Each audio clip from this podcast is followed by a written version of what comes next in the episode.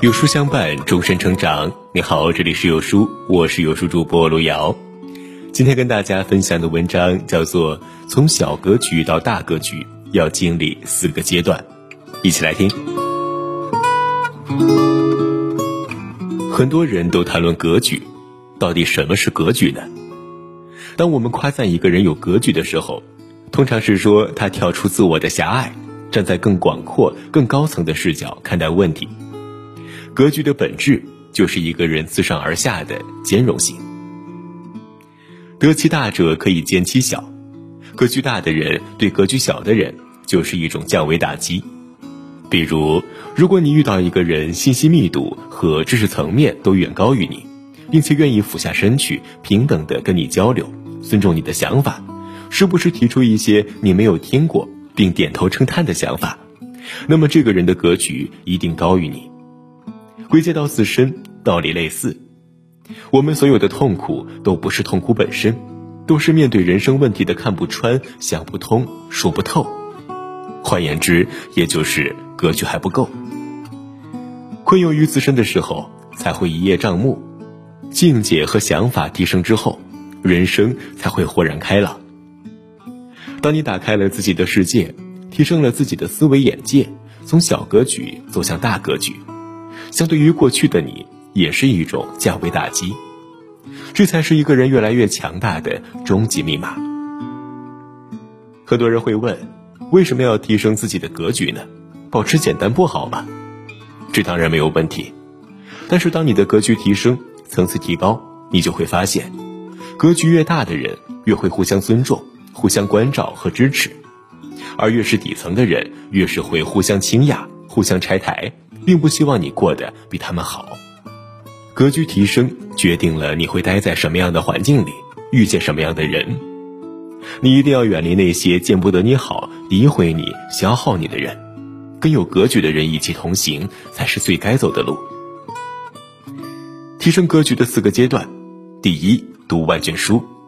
当别人在谈论莎士比亚，你只能谈论晚饭吃了啥；当别人讨论最新的社会趋势。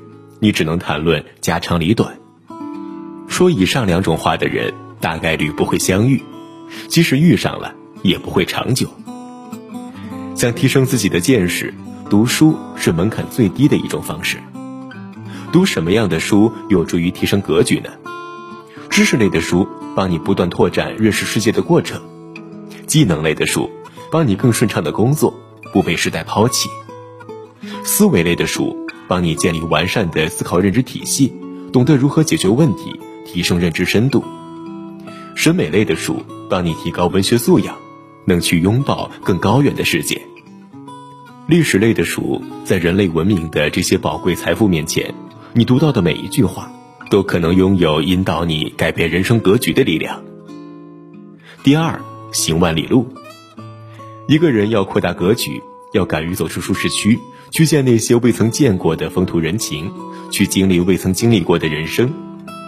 千万不要把行万里路简单理解为上车睡觉、下车拍照式的旅游。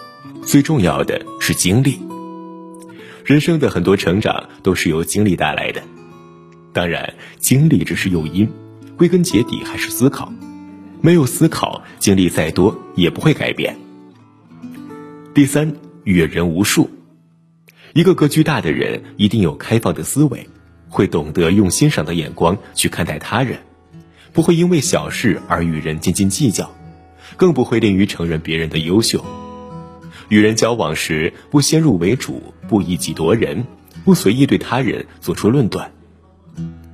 沟通交流的时候，懂得出言有尺，说话有德，洗脑有度。发表见解时，谨记换位思考，不让人难堪。与人合作时，能宽以待人，严于律己，以身作则。第四，高人指路。